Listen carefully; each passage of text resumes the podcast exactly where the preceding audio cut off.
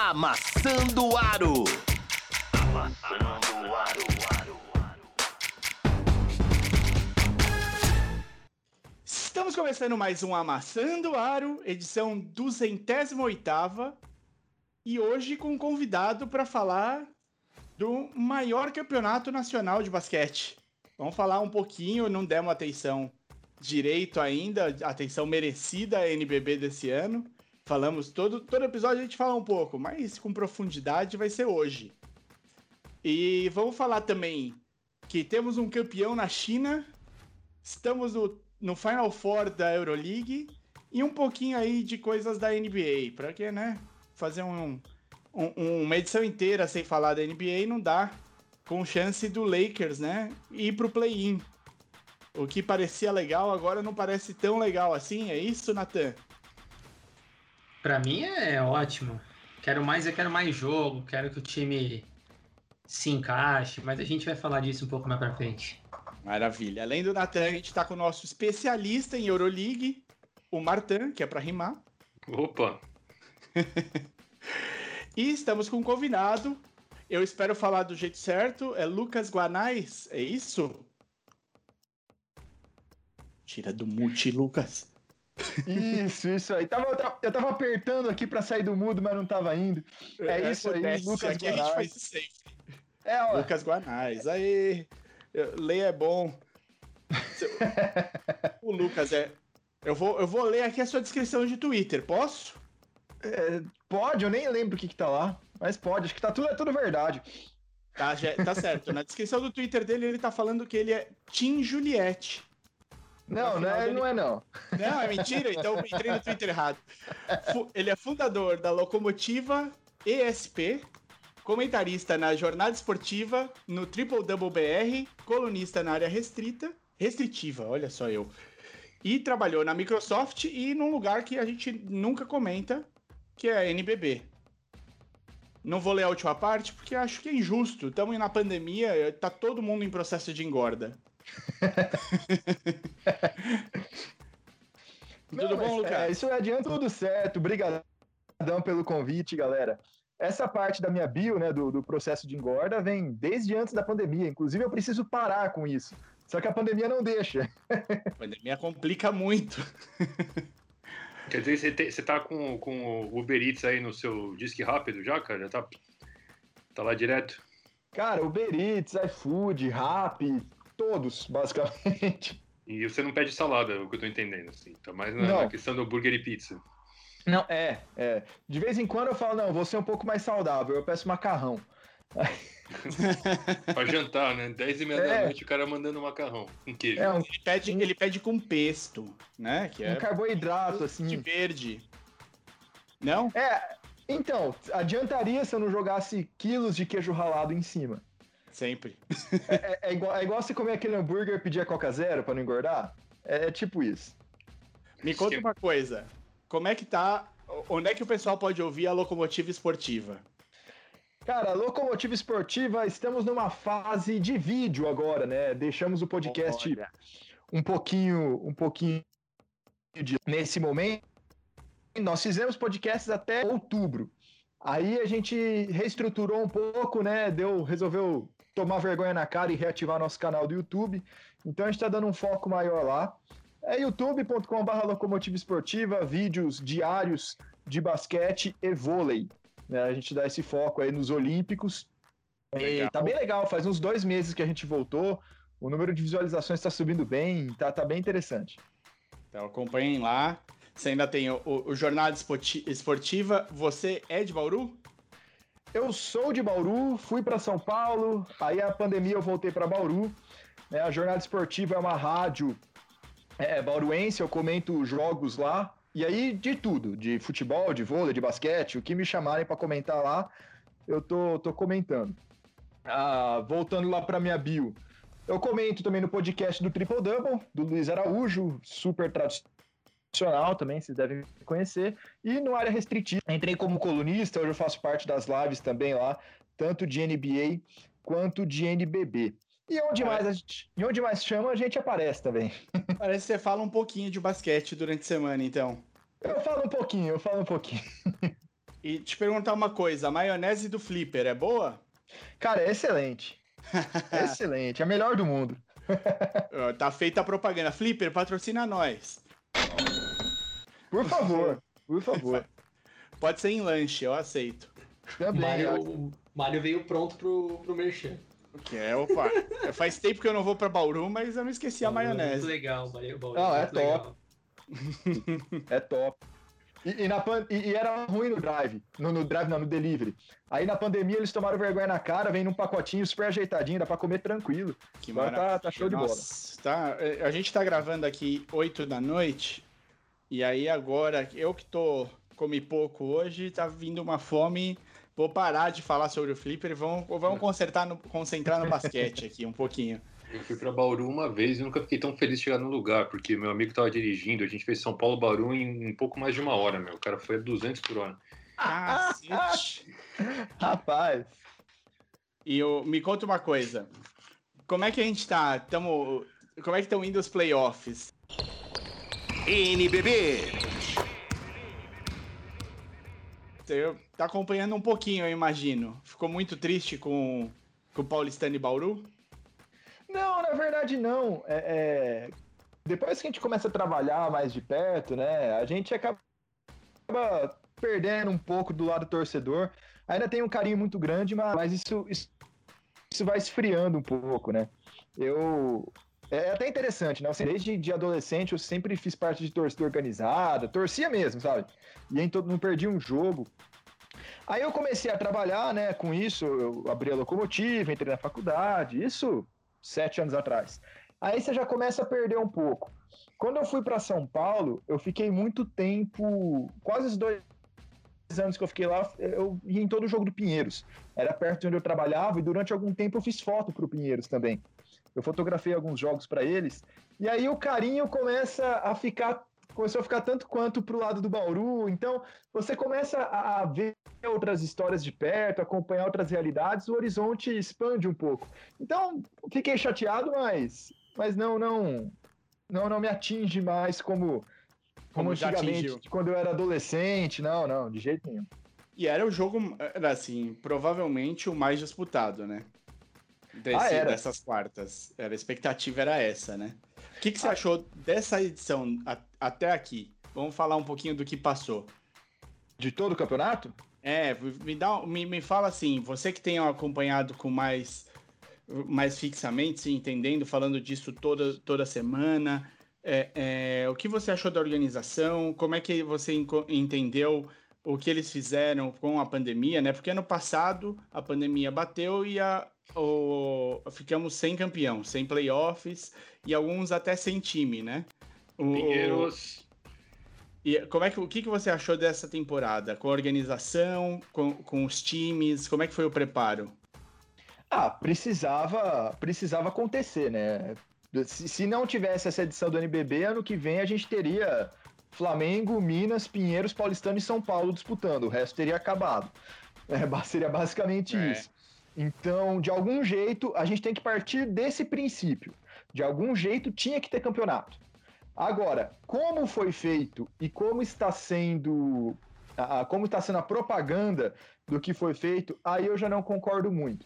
Sabe? A, a, ideia de fazer as sedes, principalmente em São Paulo, né? Teve jogo em Brasília, em Minas, no Rio, mas 80% dos jogos foram em São Paulo. É puramente logístico financeiro. É para ficar mais barato para a maioria dos clubes e para os assim, é mais barato para a maioria dos clubes, então a liga tem que ajudar menos clubes, né? Não a liga, né, especificamente nesse ano é o CBC, né, o Comitê Brasileiro de Clubes. Então, por tenha o, lado de ser mais fácil de aplicar os testes e tudo mais, a parte financeira é o que mais pesa no final das contas. O protocolo tão alardeado, ah, no final das contas, eu não achei que teve bons resultados. A partir do momento que praticamente 25% dos atletas, na verdade foi mais, né? Era 28% dos atletas até o jogo das estrelas. Depois do jogo das estrelas, a gente já teve mais alguns casos positivos, né? Então a gente já está chegando a quase 30% dos atletas tiveram Covid em algum momento desse NBB. Isso para mim não é protocolo de sucesso. Só que estava todo mundo em conformidade, né? Os atletas, a grande maioria, apoiando, falando que estava tudo lindo, os times também. Então, quem sou eu né, para ficar botando o dedo. Eu aponto o meu lado, a minha visão. Não, não compareci a nenhum jogo desse NBB. Foi a primeira vez na história, eu acho que eu não fui em nenhum jogo. Essa temporada foi toda de casa, mas quem estava lá, quem estava exposto, quem estava participando não estava se importando, aparentemente. Então, parei de, de alardear isso também. Justo. Ô, ô Mário, posso fazer uma pergunta? Deve, Natan, manda ver.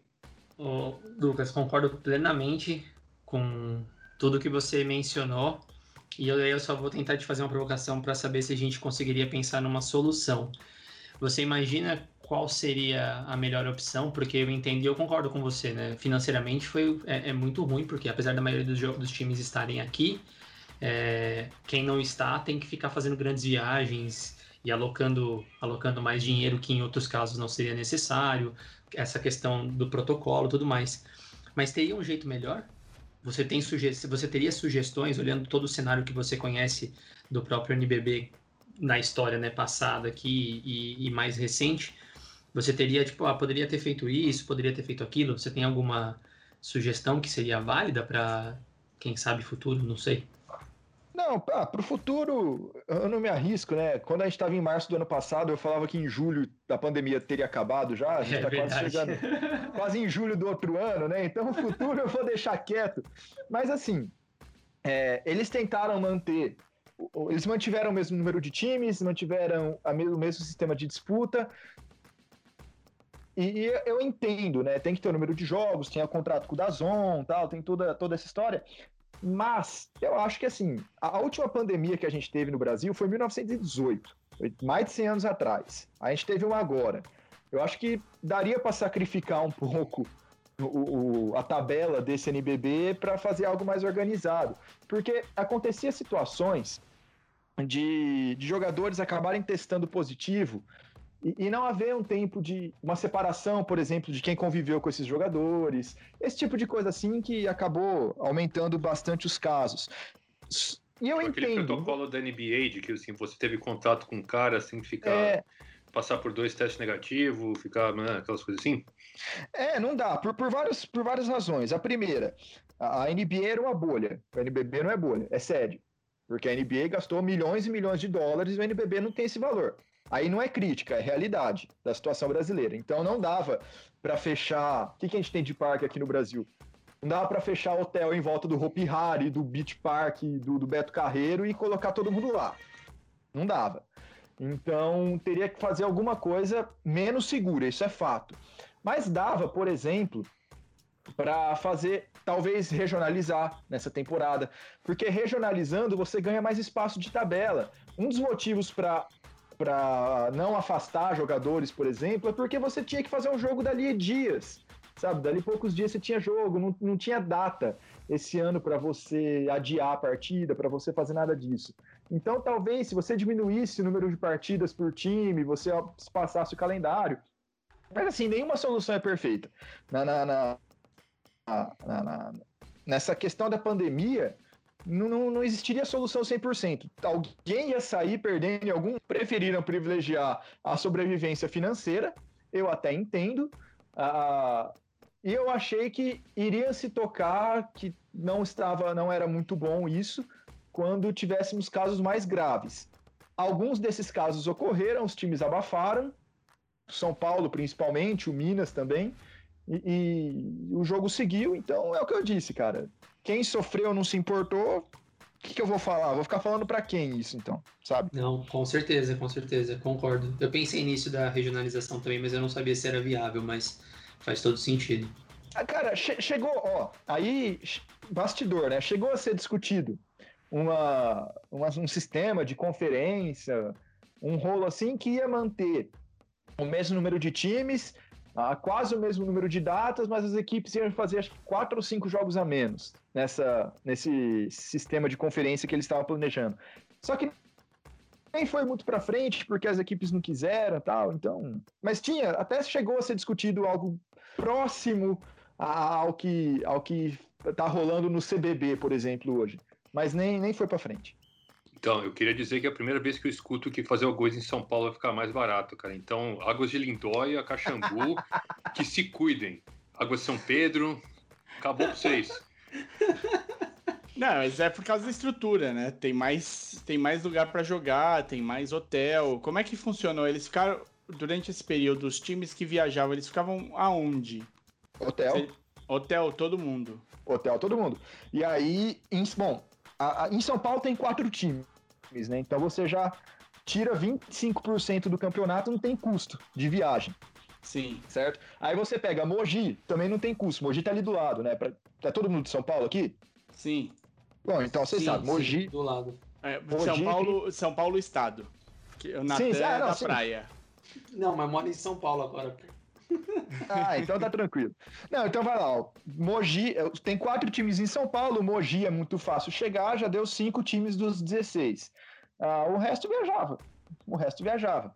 E aí ficava em hotel, ficava em coisa. Eles foram aprimorando ao longo da, da temporada, tá? No, no comecinho, principalmente quando tinha muito aquele, aquele monte de jogo em Mogi, ah, houve muita concentração de muitos times em tipo dois hotéis.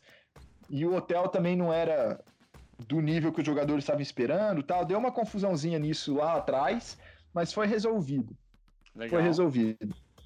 Eu tava Então- pensando nisso agora, né? Falei assim, os caras não ficaram no Maxud, né? Os caras devem ficar no Mercury, lugar assim, né? no Ibis, né? Lugar mais economia. Tem que ser. Ah, não, não tem como. Todo esse tempo não tem como. Se, é aquela história. Viagem para playoff, até tudo bem. Às vezes até fica em, em coisa melhor. Mas, pô, ficar seis meses, não tem como. né? É difícil. Vamos, vamos assim, eu, eu achei que a primeira fase dos playoffs é, deu o óbvio, né? A gente sabia o que, que ia acontecer. Daqui ninguém errou nenhum chute, mesmo quem não viu nenhum jogo da NBB o, o ano inteiro acertou as oitavas. Teve alguma, alguma pressão, talvez pela Unifacisa, ou não? Nem isso. Ah, era, era o jogo mais aberto, né, das oitavas. Mas ainda assim, eu até fiz um, um vídeo falando da locomotiva de novo, entrem lá, tá? É, no, até no vídeo que eu fiz da série, eu, eu já falei que Mogi devia levar. A Unifacisa tava muito, tava muito desorganizado. É, não é o time do ano passado, né? Um time- É, não deu. A, a- a colocação é até parecida, né? Sim. Mas não deu liga, mas não deu liga. E aí a gente tá, foi para as quartas. Nas quartas, talvez tivessem uns jogos mais interessantes, né? O, o São Paulo e Corinthians foram jogos disputados, mas a- a- foi no final fechou 2 a 0 Mas talvez fosse um, um lugar que desse para dar uma rivalidade, alguma coisa mais, mais apertada. O, o Paulistano e Bauru também. Eu achei que eram as duas séries que seriam mais próximas ali. E no final das contas, acabou Minas e Franca. Bom, Su- também foi 2 a 1 né? Sim. Mas, então, o, o campeonato inteiro ele foi óbvio, na verdade. A única surpresa, surpresa que você olha e fala, meu Deus, como isso aconteceu foi o Pato, na minha opinião. Ter ficado ali com 12 vitórias foi uma, uma coisa sensacional. Ter, ter 12 vitórias? 12 vitórias. Ter pego playoffs e tal e tudo mais. Mas até nas quartas, a a Paulistano e Bauru era o único incerto. De resto, era isso aí mesmo. O Sim. Corinthians nunca conseguiu encaixar o jogo com o São Paulo, é impressionante. Nunca É. ganhou, nunca conseguiu encaixar. É, é uma questão, acho que aí de estilo de jogo mesmo, né? O São Paulo, do, do São Paulo com esse time do Corinthians, mesmo com o Fuller jogando, com vindo pra cima e tudo mais, foram, eu acho que você é uma coisa assim, contra outros times o Corinthians rendeu muito mais do que contra o São Paulo. Muito contra o Flamengo. O Corinthians ganhou do Flamengo. O Flamengo teve duas, o Flamengo teve duas derrotas no ano. Uma foi pro Corinthians. Então, encaixa muito bem, né? Contra o Bauru também. O Corinthians foi muito bem. É, é questão de, de encaixe. O, o jogo do São Paulo encaixou muito melhor que o do, do- contra o Corinthians. E é aquela coisa, né? Não tem ninguém no Corinthians que para um Lucas Mariano. Não tem, É. simplesmente a rotação não, não permite isso. É é puxado. E é engraçado porque isso acontece também em São Paulo e Flamengo, né? O São Paulo pode disputar, acho que a cada 10 jogos São Paulo e Flamengo, se São Paulo ganhar um, tá bom. Não, mas ganhou, né? Sim. É um inclusive, inclusive, ó, eu até, eu até tava falando com, com o jogador do Flamengo antes do. Antes do. do tá, tava empatado, né? Tava, eles tinham feito dois jogos na temporada, tava um a um. E o cara tava possesso com o São Paulo. Era, era o Jonathan Luz. Ele falou, meu, a gente não se conforma, a gente tem que virar, a gente vai virar esse jogo, vai virar esse placar. Então, é, o Flamengo ficou mordido com a, com a derrota pro São Paulo. Sim. E o, o, eu achei interessante que, tipo, quando começou o campeonato, a derrota do Flamengo pro. Da, do Minas pro Flamengo na primeira rodada foi tão gigante, bizarra, que eu não esperava essa, esse retorno no Minas tão forte depois que ficou só com uma derrota por muito tempo, né? Na, na NBB. Essa, para mim, acho que foi a maior surpresa, porque eu vi o primeiro jogo e falei, nossa, não sei o que, que esperar desse time do Minas. E o Minas ficou líder da, da competição por um tempo grande até. Ficou, ficou. É, ah, mas naquele jogo o Minas não tinha ninguém, né? O Minas não tinha David Jackson. O Minas não tinha o Shaquille Johnson. Era um time muito desfalcado ainda, tava, tava cheio de problema, não tinha o Ronald. São todos jogadores que hoje são, são três titulares. É, são é, o, o Ronald está começando os jogos no lugar do JP, para ter uma ideia. Então era um Minas ali de começo de temporada, sem, sem três titulares. E o Flamengo, o Flamengo já vinha de uma sequência de jogos desde o Carioca, tá? E ele entrou na Champions League, né? É primeiro, então, não foi isso? Então, o, o, Carioca, o nível é, é, é, muito diferente do Flamengo, né? O Flamengo ganhava de 100 a 20 todo jogo. Mas já era, já tinha ritmo de quadra. E o Flamengo, justamente o que você falou, né? Ele disputou a final da Champions do ano passado, né? Que não, que foi suspensa ali, foi interrompida e ficou a, a ficou uma semifinal que era do outro lado, né, da outra chave do Flamengo, e a final, que o Flamengo já estava classificado. Então o Flamengo já estava se preparando para a Champions, que acabou perdendo contra o Kimsa, tal, acontece, mas já estava nesse ritmo de decisão, já estava muito mais inteiro que o Minas naquela altura do campeonato. Perfeito. Vamos falar então agora, os times estão chegando em... Os quatro primeiros colocados chegaram na semifinal. É isso? É isso, né? Depois de alguns anos aí, né, de fora furando a bolha, temos os quatro primeiros na semi de novo. E é muito legal a, gente notar também que é, é só a segunda vez na história do NBB que a gente não tem times do interior de São Paulo na semifinal. Então, é. desde a da segunda edição, na, na primeira só que isso não aconteceu. Mas desde a segunda edição para cá, sempre tinha pelo menos um do interior. Bauru, Franca, a, a Limeira, São José, sempre tinha algum desses times na SEMI e esse ano não tem nenhum. É tudo capital. Duas, dois da capital e um da capital mineira e um da capital carioca. Isso. O, o primeiro contra o quarto, segundo contra o terceiro. O que, que a gente pode esperar? Tem surpresa nisso Bom, aí ou não? Ah, surpresa, a única surpresa seria o paulistano passar, porque a outra chave entre Minas e São Paulo não tem. Der, o que der deu, né? É um duelo muito equilibrado. Vai ser surpresa se um dos times fizer 3 a 0 e todo jogo ganhar por 30 pontos de diferença. Aí pode ser uma surpresa. Mas, mas não, não, qualquer um dos dois que não seria justo se a gente for considerar o restante da temporada, digamos assim. Mas vai ser muito legal. Vamos, vamos por parte, né? Pra, até para não ficar muito misturado. Se a gente for pegar a primeira série, o Flamengo e o Paulistano, a gente vai ver um time que joga muito na intensidade, muito na rotação, mudando muito seus jogadores e atacando rápido. Né? O Flamengo ele até não tem um pace tão alto, mas ele gosta muito de resolver as jogadas em poucos segundos. Né? O Gustavinho é muito daquela, daquela ideia lá de resolver a jogada nos primeiros 7, 8 segundos. Então, isso diminuiu um pouco nas últimas rodadas por causa das lesões do, do Tiozito e principalmente do Balbi. Né? Lembrando que o Flamengo vai ficar sem o Balbi a temporada inteira.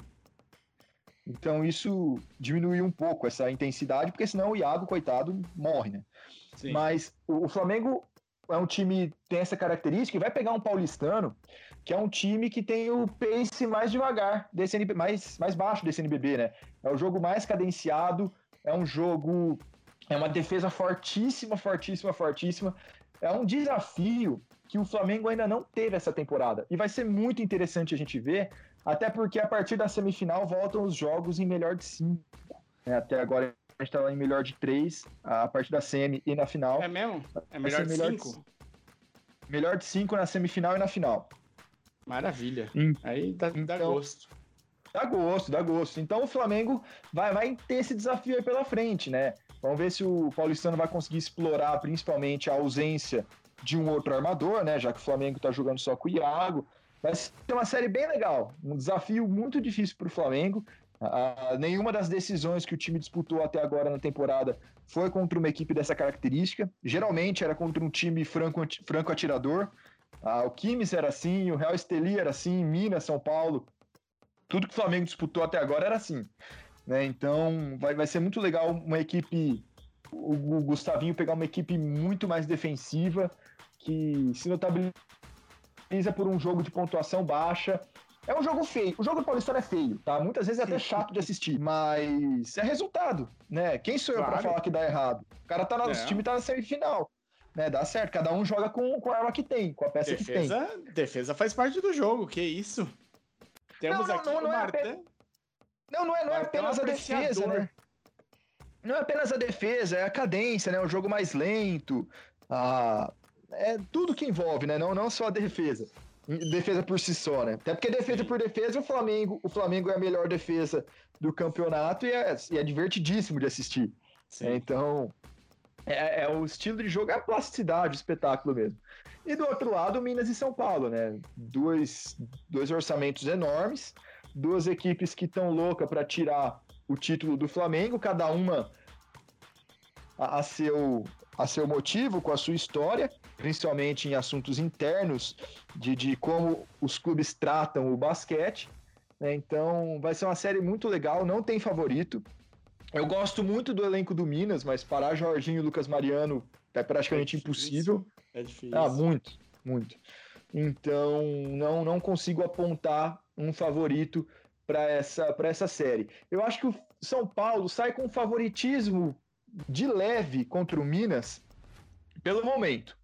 A Minas, nos últimos dois meses, tem sido muito irregular, principalmente por conta da lesão do Parodi. JP Batista também teve que ser poupado em algumas ocasiões. E o São Paulo não. O São Paulo tá voando, tá inteiraço. Então eu acho que o São Paulo chega num momento um pouquinho melhor. Mas, assim, na hora que a bola sobe, tudo é, pode. Jogo. É, é jogo. E outra, é aquela história. São Paulo tá um pouquinho melhor. Aí no jogo 1, um, Minas ganha. Acabou. Acabou. Sim essa pontinha de favoritismo, sabe?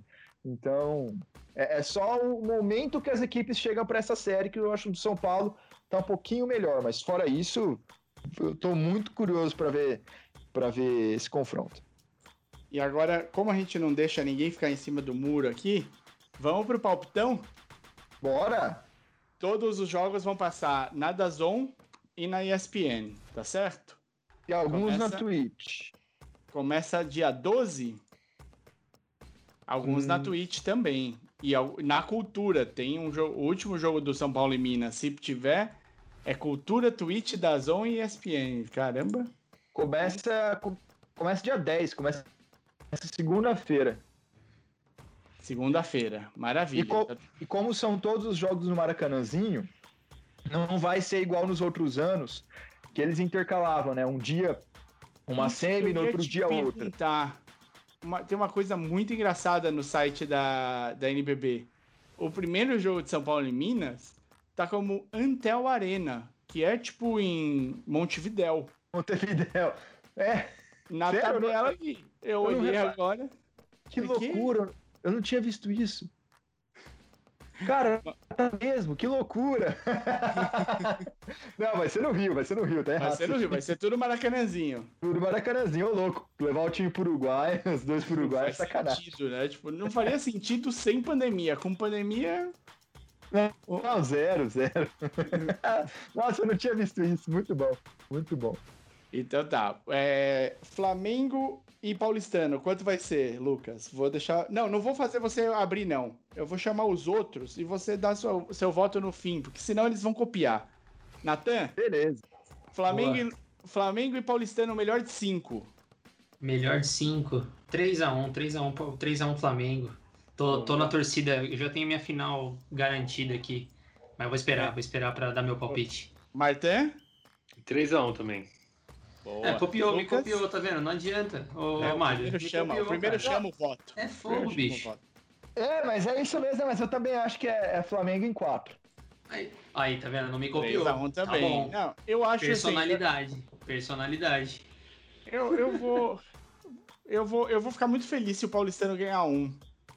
Vou ficar mesmo. Vou, vou, vou dar uma chance pro Paulistano. Não acho que. Eu vou... Não, 3x0 Flamengo. Mano, eu queria que fosse 3 a 4, 0. eu queria que fosse 3 a 2 porque ia ficar mais feliz de ter mais jogo, mas eu não acho que isso vai acontecer, entendeu? Então É. eu fui no 3 a 1 Vou dar 3x0 Flamengo. Eu não vou, não vou acreditar no Paulistano, apesar de achar que vai dar jogo, vai ter alguns jogos legais, mas vai passar o Flamengo.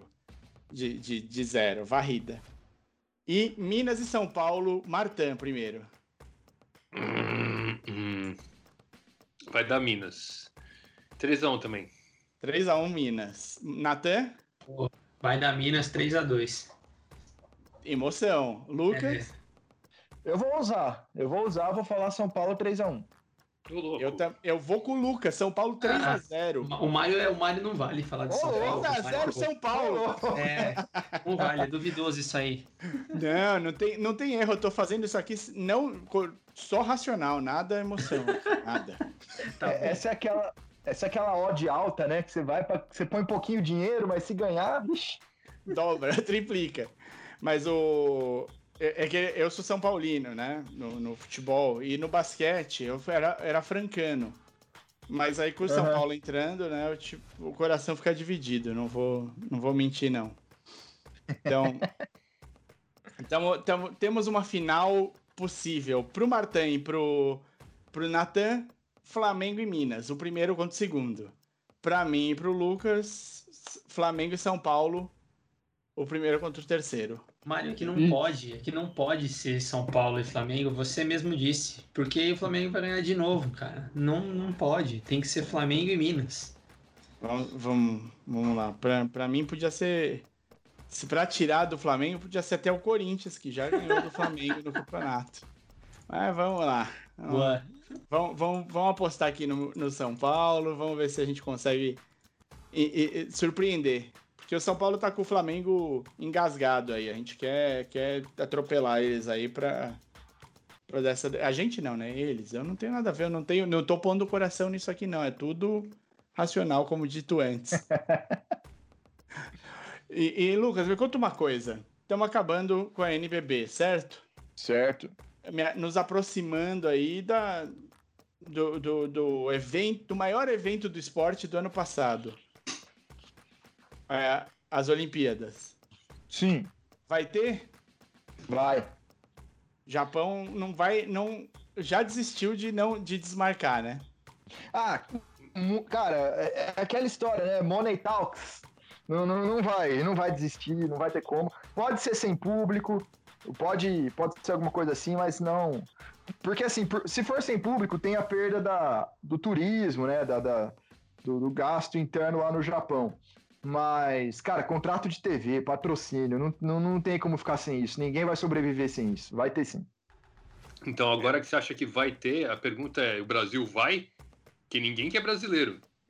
Ninguém quer brasileiro, mas nem a Índia quer brasileiro. Cara, aí, aí já é outra história. Aí já é outra história, não sei. Não, não sei. Eu acho que, que, que algu- alguém vai acabar indo, porque ah, como não, não, não vai, não é o Brasil, né, como um todo, e a gente já tem muito brasileiro lá fora, então, principalmente nos esportes individuais, eu acho que é mais simples isso. Você Né, confia na, pegasse- na vacinação do, do- das, e- das equipes brasileiras? Você acha que o Comitê Olímpico Brasileiro vai vacinar todo mundo? Cara, não sei, não, não, não tem como prever isso, mas é, é aquela história, né? Esporte coletivo é um pouco mais difícil, vai muito mais gente. Então, pelo, pelo menos brasileiro em, em competição individual vai ter, alguma coisa vai ter. No coletivo, eu até acho que vai, né? Mas vamos ver qual vai ser a logística para isso acontecer. E a seleção brasileira de basquete, cara? O que, que a gente vai ter? Tem 50 dias pro pré-olímpico. Seleção. Sim, E aí? Conta pra mim o que, que a gente Putz. pode esperar disso. Que time Ô, que a gente vai ver? Ô, Mário, só uma coisa antes do Lucas falar. Eu vi uma, uma entrevista, é, inclusive na, na ESPN, com a Alana e com o. Caramba, me deu branco. Como é que é o nome dele, do brasileiro que tá jogando agora na França? que era a gente teve Caboclo. o Caboclo, isso, perfeito, obrigado. O Caboclo mesmo falando que foi para a França, que é o objetivo dele, é colocar a seleção é, e ir para as Olimpíadas. O foco dele era foi para a França justamente para ganhar mais ritmo, saindo da França, entrando no pré-olímpico, se preparando. Então, tá com aquela aparentemente tá com vontade. É, o, o Petrovic ele deixou bem claro, né, que quem não tivesse jogando não irão. Até por isso que a, a ida, a volta do Varejão para NBA para esses últimos jogos também pode até ter alguma coisa a ver com, com isso também. Mas de qualquer maneira, vamos lá, né? Pegar aqui o pré-olímpico. Vocês já falaram disso por aqui? Quer que eu fale o regulamento? Fala, fala, pra, fala pra gente rapidinho. A gente falou, mas faz tempo já e, e, e agora que tá perto é bom relembrar todo mundo. Tá bom, vamos lá. É, são, são 24 times que disputam o pré-olímpico, mas a, a- como eles dividem em, em grupos de. Grupos. Em Quatro, grupos, né? Não, de oito, quatro. oito. É quatro, né? Isso. Então, na verdade, só importam os seis, que os cinco, né, que estão junto com o Brasil, né? Cinco mais o Brasil, seis, que são esses seis que vão brigar por uma vaga. Aí tem outros grupos de Ah, seis é que vão isso. brigar por uma É, vaga são grupos de seis e classifica quantos de cada grupo? É o primeiro só? O primeiro, o primeiro. Só. E o nosso grupo é super fácil, né? Dá, olha só. Como é que fun- funciona? Nesses, nesses grupos de seis, eles dividiram em dois grupos de três. Então, pegar os, o da chave do Brasil. De um lado tem é, Alemanha, Rússia e México. Do outro tem Tunísia, Croácia e Brasil. Então, ali, em turno único, as equipes se enfrentam. As duas primeiras avançam né, para uma semifinal desse grupinho. E semifinal, final, o campeão passa. Então vamos lá, o Brasil tá junto, né? De Tunísia e Croácia, vai enfrentar uma vez cada um. Se passar, pega quem cruzar do outro lado, que provavelmente é, é Alemanha ou Rússia. Se passar para semi, tem que jogar a final e ser campeão. Então é muito difícil. Até a Tunísia, que teoricamente é o mais fácil, é complicado, porque é é jogo único. E além disso, o, a Tunísia tem, tem caras que podem decidir, né? A Tunísia tem jogadores muito bons. Tem o, o Salamed também, que pivô do Dallas, que não tem tanto destaque assim na NBA, mas pode, pode complicar. E principalmente o Ala, o, o Michael Rowe, que está no, no Olimpia Milano da Itália, né? Então é uma situação muito difícil para o Brasil sabe, passar. Ah, lembrando que a sede do Brasil é na Croácia, então vai jogar na casa, na, na- na- tá no mesmo lado da chave dos donos da casa. Então a missão para o Brasil é dificílima, é dificílima.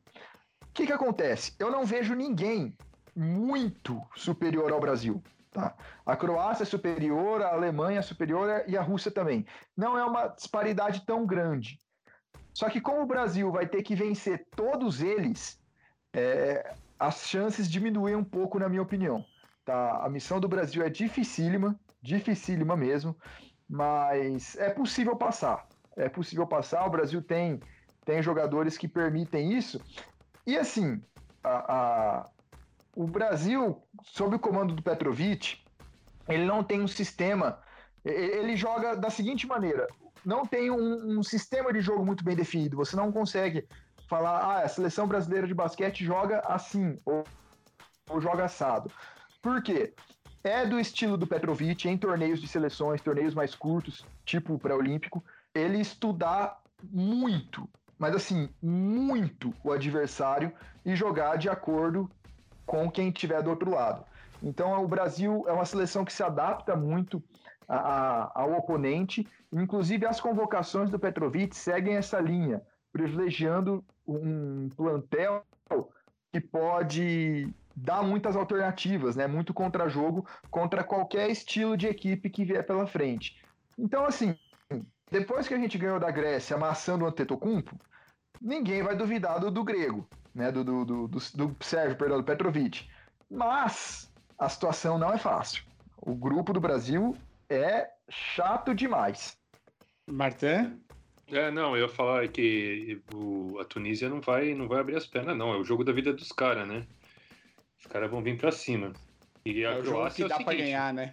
quando você joga contra a Croácia na Croácia, ou você perde o jogo ou você perde a vida, cara, porque a, a torcida vai matar. né? Então, cuidado com a Croácia. É, tomara que não tenha, né? Tomara que não tenha torcida. Pode ser algo, algo a se cogitar. A nosso aí favor, né? É, com certeza. Eu queria fazer umas perguntinhas pro Lucas, com ainda, um- uma primeira com relação ao NBB, que é uma coisa que a gente comentou bastante aqui, é sobre o regulamento do NBB, né? Onde você tem é, esse, esse esquema dos quatro primeiros times que ficam de bye, né, no primeiro round. É, mas e aí você tem, você classifica muitos times para os playoffs, inclusive times com que não têm é, campanhas vencedoras, né? Times com mais derrotas que vitórias. E como é que você enxerga isso? Você acha que é por aí mesmo? Porque o que a gente Ah. enxerga é o seguinte: se você des- desclassifica todo mundo muito cedo, os times vão ter prejuízo, porque não tem jogo, né? Então você precisa é, estender o campeonato o máximo possível. É, justamente, né? A- a- se, se, por exemplo, fossem os oito primeiros só, o Pato, com essa campanha incrível que teve, não faria muita diferença, sabe? Talvez ele nem brigasse tanto até o final. Então, fazendo a, a- até a classificação até o décimo segundo, você mantém na disputa, você mantém a galera a nível máximo 100%, você mantém mais times nessa situação até o final do campeonato. Você vê, até duas, três rodadas a- antes do, do fim, o- a briga para os playoffs estava até o 14. Então é praticamente todo o campeonato disputando ainda alguma coisa até as últimas rodadas. Isso aumenta a- a- o nível de competição do campeonato. Mas, principalmente, principalmente, tem o lado financeiro da coisa. Ah, os times não ganham nada financeiramente para ir para os playoffs, não, não tem premiação, não tem nada do tipo. Mas você chegar num patrocinador no, no- na intertemporada, né, pensando no ano seguinte, falar, ó, ano passado o meu time foi para os playoffs, é um negócio que chama dinheiro, chama investimento. Então você aumenta o número de times com esse atrativo, né? E como os patrocínios no, no Brasil, via de regra, são muito regionalizados, né? Pato Basquete vai ser patrocinado pelas empresas ali do interior do Paraná. Caxias, galera do, do- em volta de Caxias, Bauru, Franca, mesma coisa. Então, você gera esse atrativo para muitos times. E assim, por por mais que exista o contexto de ah, a campanha nem foi boa, o time foi para os playoffs, mas é, é, é um chamariz, é um atrativo, o público aumenta, a, a média de bilheteria de todas as equipes nos playoffs quase que duplica, certo? Então é, é tudo isso que envolve até a sustentabilidade do campeonato para você manter mais gente interessada, tanto de quem participa do campeonato quanto de possíveis investidores. E você acha que a gente vai ter este mesmo Ah, só, só, só formato cortando. para a próxima? Só, só, só complementando. E, obviamente, eles deixam os quatro primeiros em stand-by, porque se você colocasse o primeiro contra o décimo segundo, aí seria ridículo. Né? O quinto contra o décimo segundo, pelo menos, a disparidade é um pouquinho menor na teoria. Né? Você colocar ali Flamengo contra Caxias, nem é da graça. Minas contra Pato também não. Né? Então, é até por isso que eles dão esse privilégio aí para os quatro primeiros. Desculpa, pode repetir a pergunta? Imagina. é, você, você acha que a gente vai conseguir manter esse formato para a próxima temporada? Formato sim. O formato sim. O, o- a liga gosta, os clubes gostam também, a torcida já está habituada. Agora, quanto ao número de integrantes, Isso. aí eu já não tenho como te dizer. Né? E se vai ser com 16, se vai ser com 17, 18, ou eventualmente menos, se vai ter 15, 14 times, aí vai depender muito da situação financeira dos clubes. A gente já vê, por exemplo. Esse ano a gente quase É, teve, a gente mas já vê, por exemplo. É, a gente teve mais gente querendo entrar, é, só que acabaram não conseguindo a, a parte financeira, né? Que a liga exige. O Black Star, por exemplo, Londrina, eram algumas equipes que, que se interessaram no primeiro momento, mas só o Cerrado conseguiu entrar, né? De participação inédita. Mas vamos ver, né? A gente já, já teve aí no começo da temporada problema de salário em Fortaleza. A- no Mogi, agora o, o, EC Basquete, né? O Felipe Souza trouxe isso recentemente, né? Que o Mogi estava com problema de salário, o Campo Mourão também teve algumas questões nesse sentido. Vamos ver quem vai conseguir sobreviver para o próximo ano, né? Infelizmente, no basquete brasileiro, a gente sabe que ano que vem vai ter o Flamengo. O resto, a gente tem que analisar.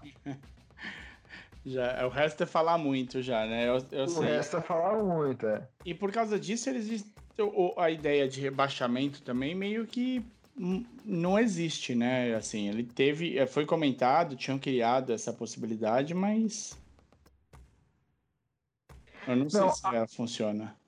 Aí, aí é mais complexo, aí o buraco é bem mais embaixo. Porque, é liga ouro, é, né? É, então, antigamente tinha rebaixamento. Antigamente tinha rebaixamento porque existia a Liga Ouro, né? A, a Liga Ouro ela era da Liga Nacional de Basquete, então existia essa previsão de rebaixamento. Na prática, nunca ninguém foi rebaixado, porque todo ano alguma equipe acaba. Né? Alguma equipe, por problemas financeiros ou de gestão, acaba. E aí eles acabam não rebaixando, só tem o acesso e, o número de integrantes fica o mesmo. Então, muitas, muitas vezes, times que ficaram em último e penúltimo conseguiram é, se estabelecer financeiramente e aproveitaram que alguma outra equipe que ficou em décimo, em oitavo, em sétimo, em qualquer outra colocação, acabou. E aí essas equipes ficavam. A Liga Sorocabana, principalmente, sobreviveu anos e anos desse jeito. Né? O time tinha condições é, é, de manter o mínimo de estrutura e ficava porque outros times iam acabando. Só que na última temporada acabou a Liga Ouro. E, e essa segunda divisão, na, na, bem na teoria mesmo, seria. É, ficou com o Campeonato Brasileiro organizado pela CBB. E como uhum. as entidades não se bicam, a Liga Nacional de Basquete falou: então ninguém mais cai. Então ninguém mais cai porque senão ia começar a ter a situação de alguns times da, que eram da Liga Nacional começar a disputar o Campeonato Brasileiro da CBB. E aí seria um problema para a liga, né, em termos de imagem, em termos de relevância. Eu fiz um vídeo sobre isso, eu fiquei 20 minutos explicando sobre isso, o assunto é longo.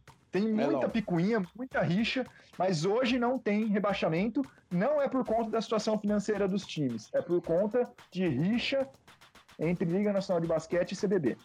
Perfeito. E o Marricha que foi como começou a Liga Nacional de Basquete, inclusive.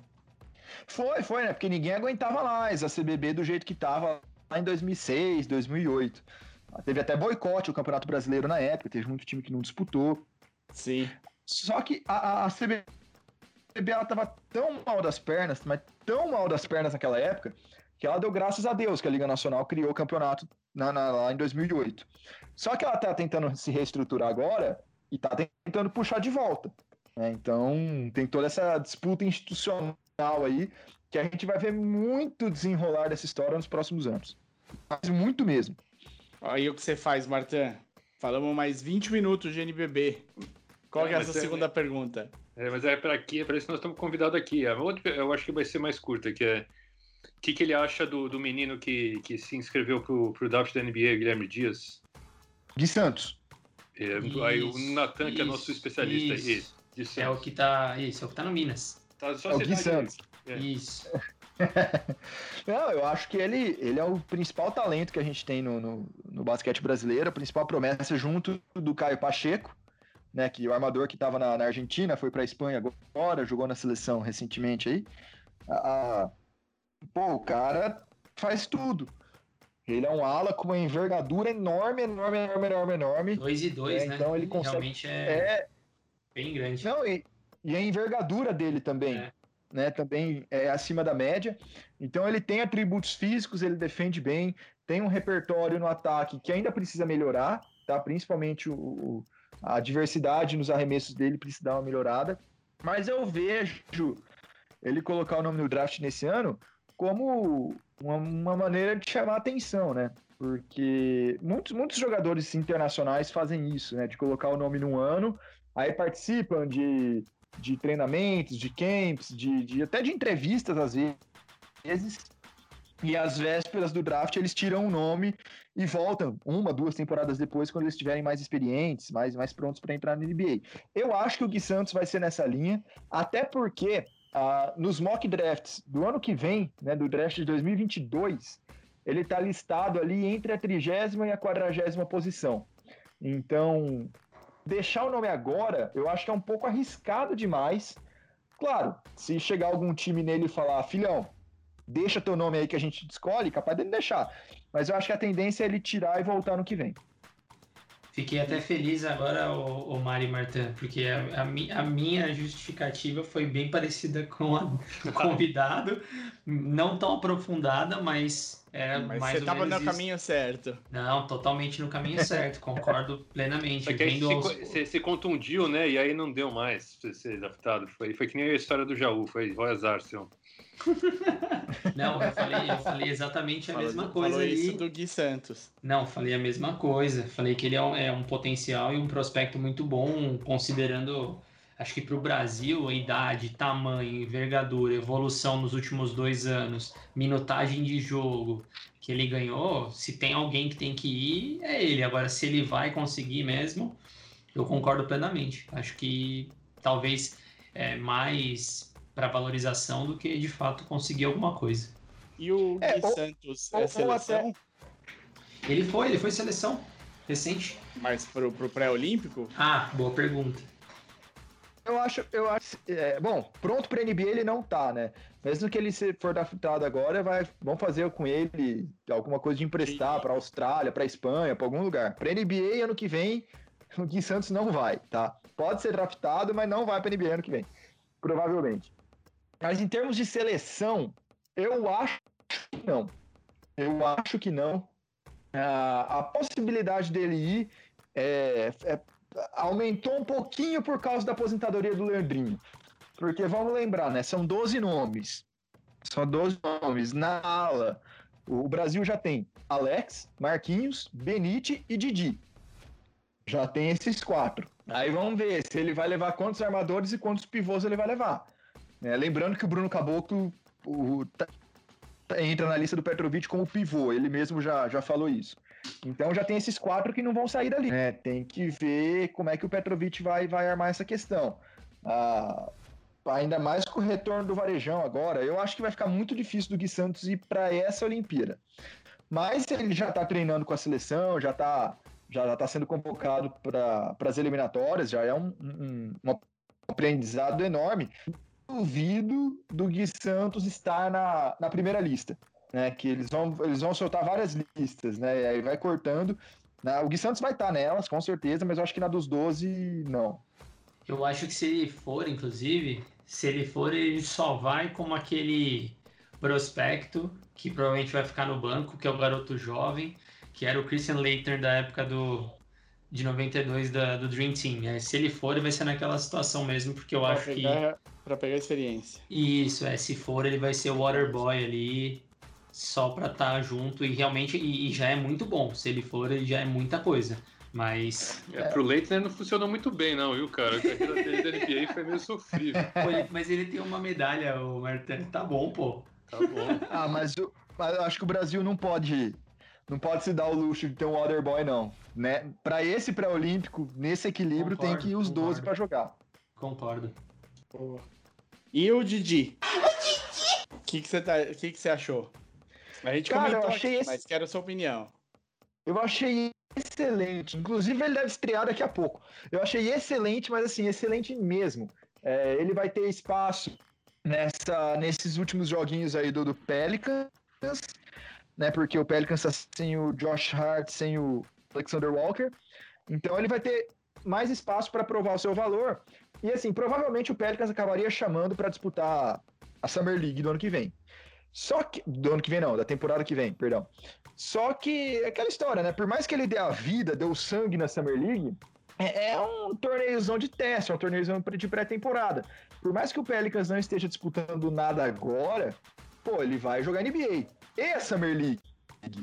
né? Então ele vai ter bastante espaço provar o, o seu valor, mostrar que merece ou não uma vaga no, no elenco da próxima temporada. E, e como tem lesionado no time, ele vai ter uma minutagem no mínimo decente. Vai ser muito legal a gente ver o Didi numa, numa equipe também que já tem uma estrela, né? O cara da pontuação, o cara dos holofotes é o Zion. Então ele vai estar lá para ser um 3D, que é o que ele faz de melhor. Ele defende muito bem e vai ter que dar uma calibrada nesse chute de três aí para conseguir se manter por lá. Mas eu achei o timing da ida dele agora muito legal, muito boa. Maravilha. Posso fazer Alguém- uma pergunta, Marta? Ô, Mário, aliás. Pode, pode, manda ver. Quem manda aqui sou eu. Também, tá vendo? É por isso. Perguntei pra pessoa certa. Mas, Lucas, você acha que com o time completo do, do Pelicans, já, numa, já na versão, vamos pensar aqui 2022, que alguns talvez não renovem, não, a gente não sabe se quem. é, alguns não renovem, talvez não tenha tantos armadores, talvez abra espaço para contratação de outras pessoas. Você acha que o Didi tem espaço naquele time? Ah, vai depender muito da montagem, mas muito, porque tem, por exemplo, se o Lonzo Ball sair, né, vai, já já já muda, já muda a situação. Eles vão ter que ir atrás de um armador, aí vai ter que ver qual que tipo de negociação vai fazer para ter esse armador, aí muda muita coisa. Aí muda muita coisa. Mas eu acho que ele tem potencial sim para contribuir na NBA, ele é um cara que tem atributo para ficar lá. Então, o fato até dele jogar na NBA agora, né, não ficar apenas numa Summer League de pré-temporada da, da, da próxima temporada, é, pode servir até para ele se firmar ou chamar atenção, mesmo de outras equipes. Às vezes no Pelicans ele pode até não ter espaço, né? O, vale lembrar que o Pelicans não tem um, um, um orçamento muito alto, né? Os salários do Pelicans não são tão altos assim, né? O mais alto do Steven Adams, que não sei se fica, é do Brandon Ingram. O resto é, é são salários menores. Então, deve ter espaço aí para trazer alguma coisa mais interessante para o ano que vem, vai depender da posição. Então, é, é um pouco complicado a gente prever isso. Mas, repito, o fato dele jogar desde já aumenta as chances dele. Né? Ele tem como mostrar mais o valor. Mais, mais alguém? Mais alguma coisa? Eu preciso continuar com esse programa aqui que já vai dar uma hora. A gente não, falou, não entrou em mais nada. Vamos embora. Segue, segue, segue.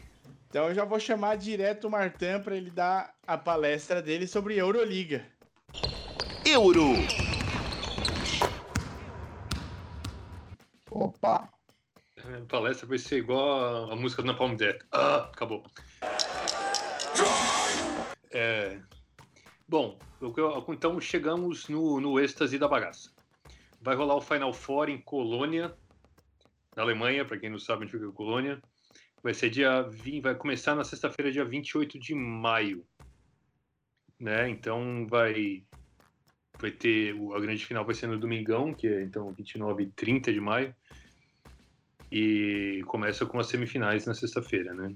É, O Final Four vai ter quatro equipes, que é o Barça, o CSKA Moscou, o Armani Exchange Milão, que é o time mais fashion da liga, Olha só. e o Anadolu Efes da Turquia, né? O, o Armani que faz o uniforme? E, né, bom, sei lá, né? O uniforme de um milhão de dólares. Pode ser. Então, para chegar lá, a gente tinha as é, quartas de final, né? o Elite Eight, digamos assim. Barça meteu 3 a 2 no Zenit de São Petersburgo. O CSKA não tomou conhecimento do Fenerbahçe, meteu 3 a 0. Ô, louco. É, não, Zé, já, né, já não basta. A Turquia só está se ferrando, né? A- a- os Estados Unidos reconheceu o genocídio armênio, a, a cabeça da União Europeia falou que os caras lá são tudo machista e agora o Tcheska passou o carro. Então, fica na sua aí, Turquia. Tem que repensar um pouco as coisas, hein, Erdogan? Tá ruim. É, tá. Tá ruim. O Anadolu passou por 3 a 2 sobre o, o Real Madrid, perdão. E, e aí o Armani Exchange Chiquérrimo meteu 3 a 2 no Bayern de Munique. Ó, foi parelho. Então a gente Então- tem um russo, um espanhol, um turco e um italiano. Exatamente. Mas Jogando na Alemanha. Tudo na Alemanha. Um abraço pra Alemanha. Tinha algum time alemão no top 8? Não, né? tinha, Ah, o tinha Bayern de Munique. Verdade. E recebeu um, um Nabex no jogo 5. Foi. é, na verdade, foi um jogo de uma poste de bola. Foi 92 e 89 final no jogo 5. Olha. Tenso.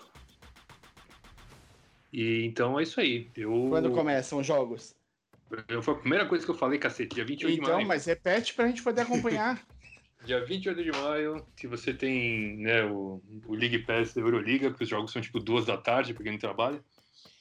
Na sexta-feira, ou então no domingão. Você, Você né, tá vai- no home office. É, você no Abre numa tela a Euroleague e na outra o trabalho. Você põe seu patrão numa, numa aba. no dia da grande final, você pode assistir depois da macarronada, ou no meio da macarronada, seja lá, né? Se você é de São Paulo, come macarrão no domingo. E e é no final do mês porque ah, os jogos locais estão rolando ainda. Não, não, não. Vai ter, vai dar uma pausa agora. Hum. E os caras vão, vão, né? Vai dar aquela concentração para ninguém ficar nervoso e tal, passando as próximas duas semanas passando mal aí. Spring break É. E do basquete. esses caras, quem tá, quem tá machucado volta, ou quem não tá se machuca até lá. E assim vamos, assim caminha a Europa. Lucas, qual foi a última partida de Euroleague que você assistiu? Peguei o Lucas. Pode falar qualquer uma que a gente vai acreditar também, pô. Agora, agora ele falou assim: não, tá, tá, tá ruim, tá caindo. Pera aí. Estão me ouvindo? Não, Ah, beleza. Achei que eu tava no mudo aqui. Eu tava tentando tirar e não tava indo. eu vi, Cara, você eu tirou assi- e pôs, tirou e pôs. É, eu tava apertando aqui, sem paciência. Eu assisti o jogo do Real Madrid contra um time turco. Eu não lembro nem contra quem que era. Esse ano? Esse ano. Então, Tinha chance de ser o Fenerbahçe. Não, eu, eu acho que foi o, o Anadolu, não foi? Nada Faz pouco tempo. Passou- então, ah, foi o da. Então o foi da semifinal. O da, é, das quartas, perdão. É, Eu, eu vi um período e meio, tá? Boa. Pra ser sincero pra você. Foi isso que eu consegui assistir. Ah, Eu, eu acompanhava mais antigamente, mas aí veio o trabalho, começou, comecei a focar nos vídeos lá no canal também. Eu tive que, alguma coisa eu tive que deixar um pouco de lado e acabou sendo a Euroliga. Não dava pra, pra abraçar tudo, não. Maravilha, é pra isso que a gente tem o Martin. É. Isso aí.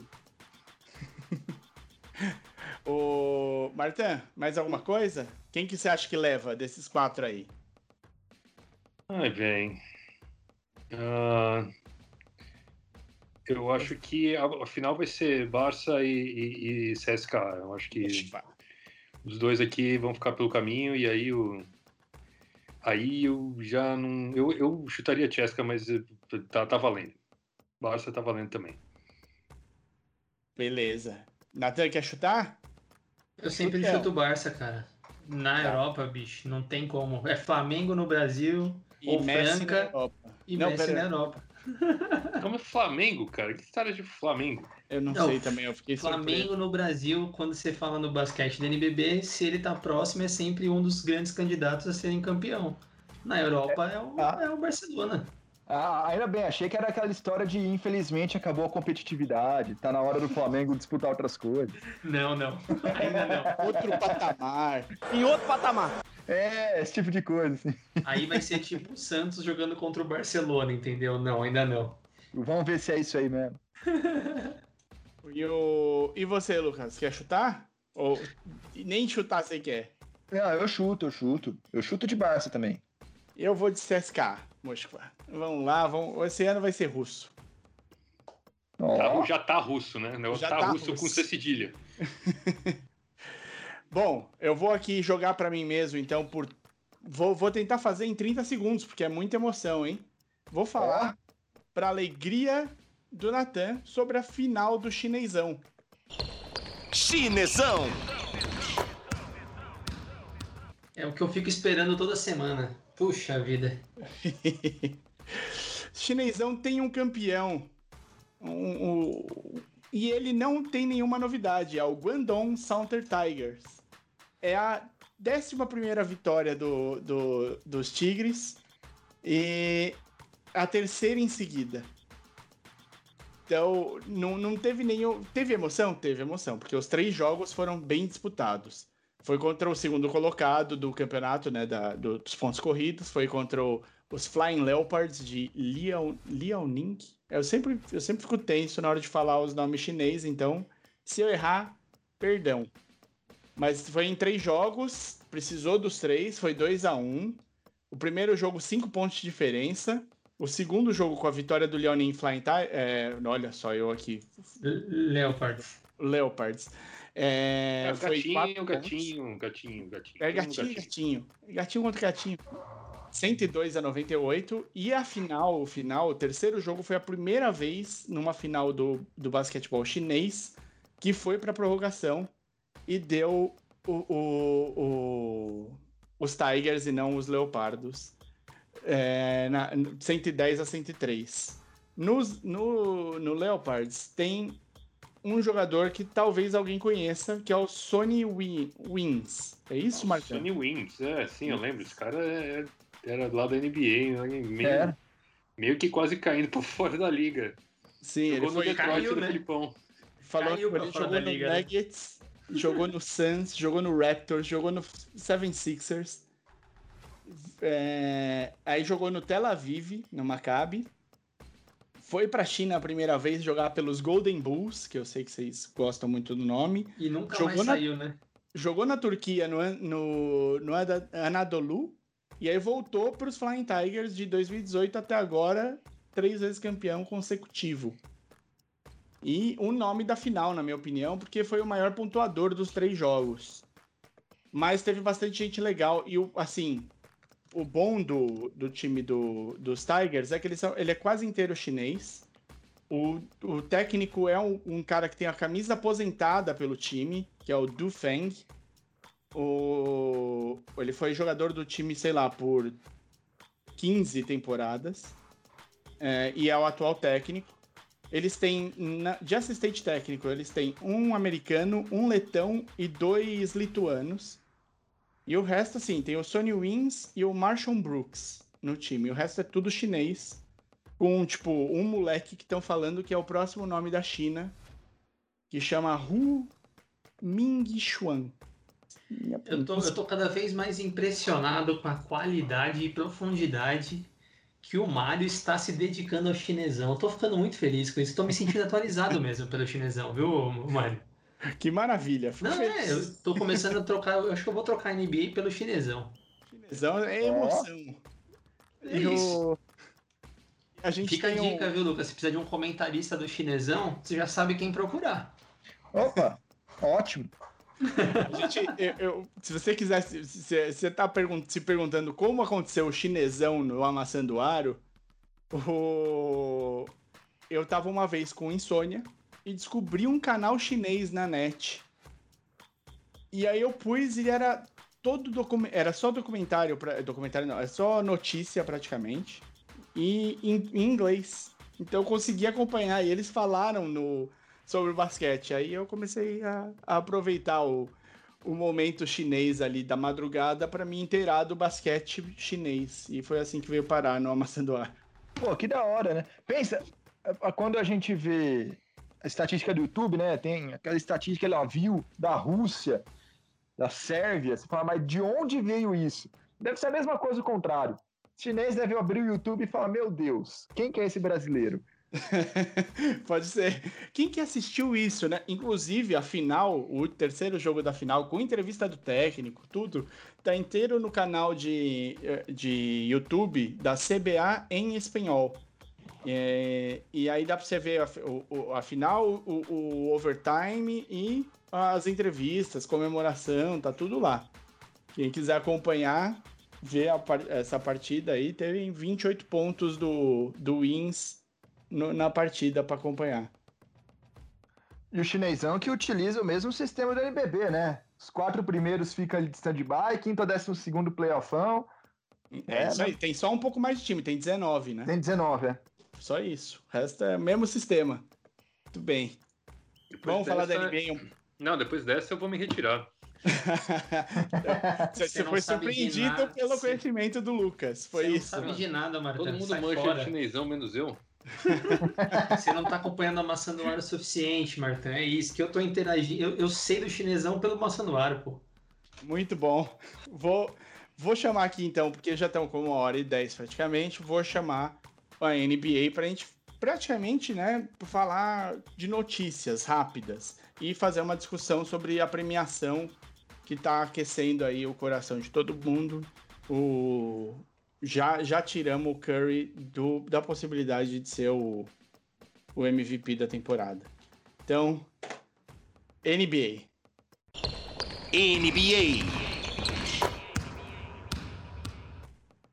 que, que vocês querem começar? Querem descobrir que lado que o Lucas tá na nossa questão Westbrook? Eu acho interessante, hein? Acho interessante começar por esse ponto, inclusive perguntando qual time que ele torce, que a gente não perguntou também. Isso. Você tem um time na NBA, Lucas? Tenho, Celtics. Eu fui, Eita! eu, eu fui, eu fui modinha de 2008, 2009. Ixi, Maria. O que, que você acha disso, Martin? Seus comentários. Ah, eu acho que deve ser interessante. Eu acho que eu vou gostar de ouvir ele falar mal do LeBron. que isso, Martão, que maldade. É, o Martin sentiu de cara que, que o, o, o Lucas é hater? Não, não, eu não senti, mas assim, se o cara, se o cara continuou torcendo pro Celtics depois de 2008, ele passou uns nervosos na mão do LeBron. é, digamos que, que eu não tenho um grande apreço. Maravilha. Então, vamos, vamos começar, então, acho que com isso, né? A gente tá com o Nathan aqui, torcedor do Lakers, um cara que aprendeu a amar LeBron. Exatamente, tive que aprender a amar LeBron. Pô, sobre o Lakers, essa semana a gente discutiu bastante, inclusive no grupo, e eu fui bastante alvejado aí, principalmente pelo Leandro. Isso, isso que é o cúmulo, né? Ser alvejado pelo Leandro, mas tudo bem. É, Que Porque é no começo- do Lakers também. que é torcedor do Lakers, né? Mas no começo do ano a gente fez uma discussão aqui sobre o perdas e ganhas do perdas, perdas e ganhos do Lakers, né?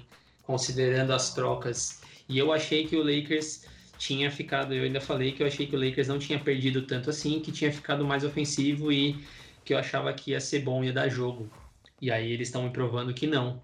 Eles, o Leandro, os demais do grupo e o próprio Lakers, né? Então, resumidamente falando, eu acho que o Lakers está passando por um problema. é, Eu, eu nem acho que é a questão das peças que foram trocadas em si. Eu acho que não teve tempo suficiente. O, o Anthony Davis e o próprio LeBron saíram. O time inteiro não conseguiu, obviamente, manter o ritmo. Teve que trazer pivô substituto, sim.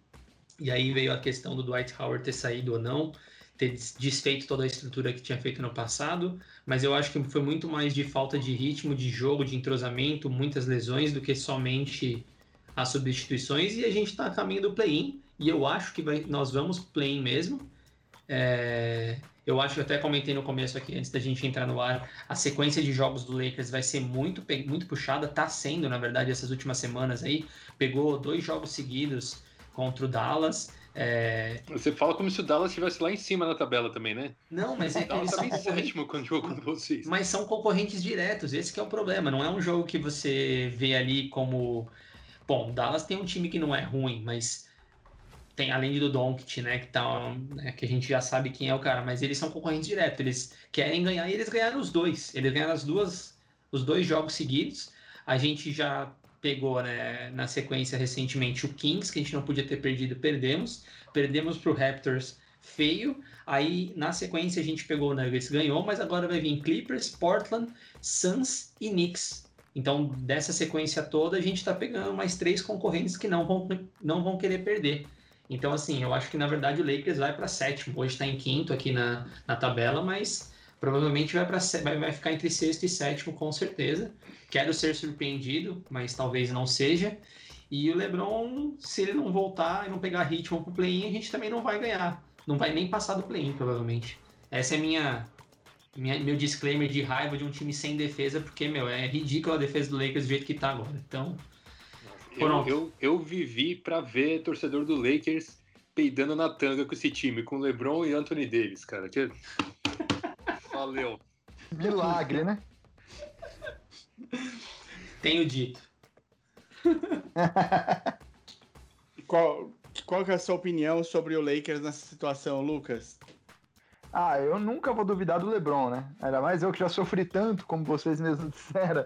Não, não, não vou duvidar, não. Mas não, não discordo também que a missão ali é dificílima. Dificílima mesmo. Mas eu, eu, ainda, eu ainda aposto no Lakers num, num play-in, sim. Tipo, vencendo, passando por um play-in. Corrigindo. O Uhum. que eu achei, o que eu achei interessante é que se o- pode ser que o Lakers caia no play-in e aí dá, vai dar ou, dá- ou não no play-in e vai dar alguma loucura que vai ser Clippers e Los Angeles na primeira rodada dos playoffs. Logo de saída. Com, com certeza. Batalha Martins, por Los Angeles. Com certeza, com certeza. Isso, isso é um risco. Mas na verdade, assim, eu acho que se passar pelo play-in com um LeBron saudável, é que ele vai ser aquela máquina, né? Se ele indo pro play-in, ele saudável ou não, ele vai jogar, ele vai se esforçar e aí a gente vai descobrir depois se se vai dar ou se não vai, porque é difícil é, duvidar dele mesmo. A hora que pegar o Clippers vai ser muito complicado. Se ganhar, embalou. Aí se ganhar, segura, porque aí eu acho que não vai ser só vai ser parado na acho que com o Utah assim da vida que vai dar vai ser difícil mesmo. Mas se não, É. Eu, o, que eu tô, o que eu tô aqui, eu falei no começo da temporada, e não sei se você lembra, mas eu falei e agora eu tô dando risada, que assim, tudo que o Clippers passou na mão do Montrezl Harrell ano passado, né, o O Montrezl não marcando ninguém, esse ano vai ser você passando nervoso na frente da televisão.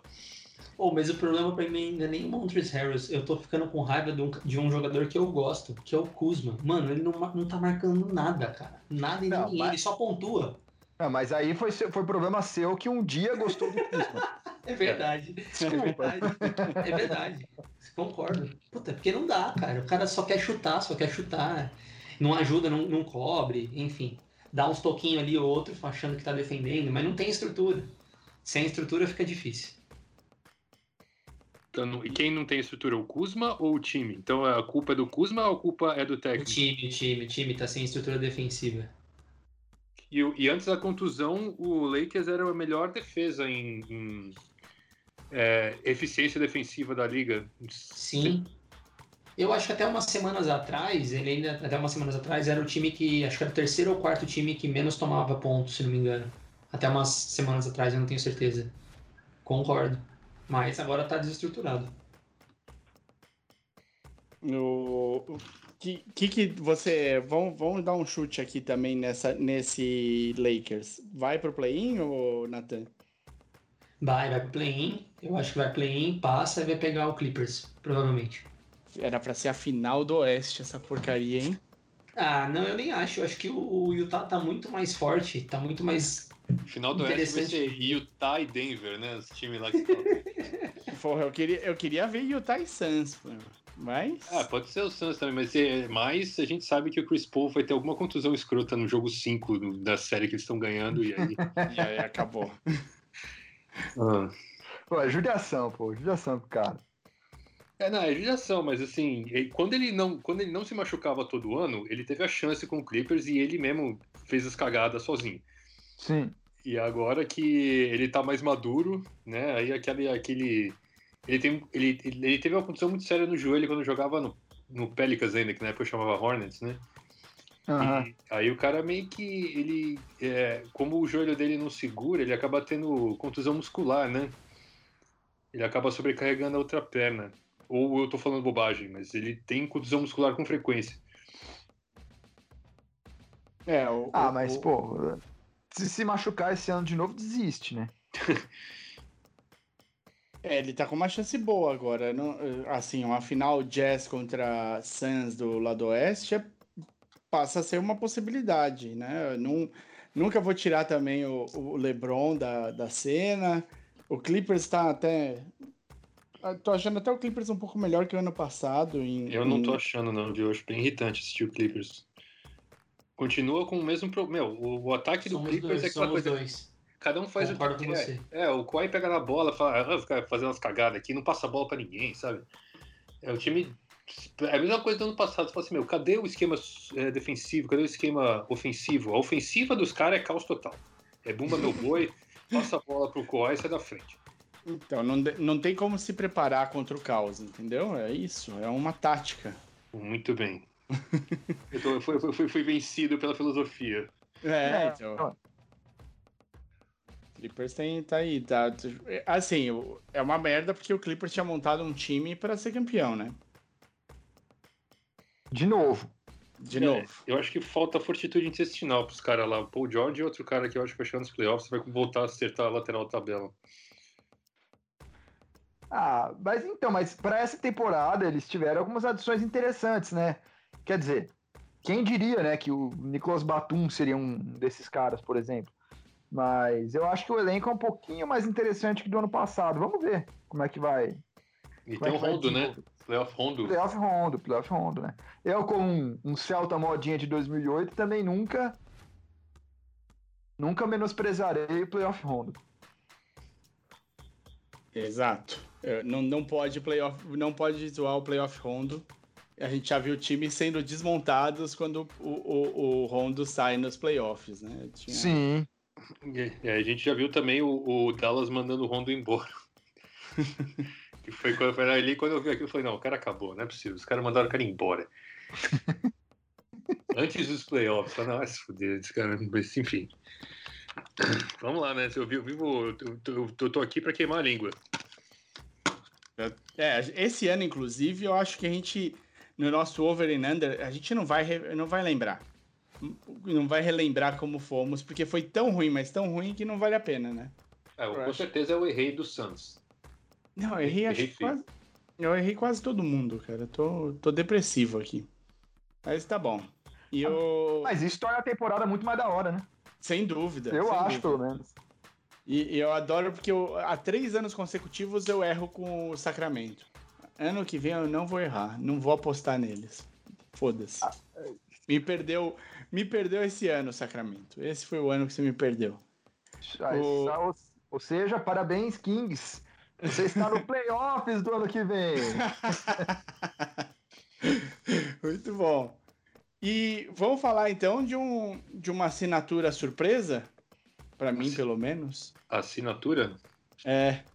O Varejão assinou com o Kevs? Ou sim. É, eu acho que é.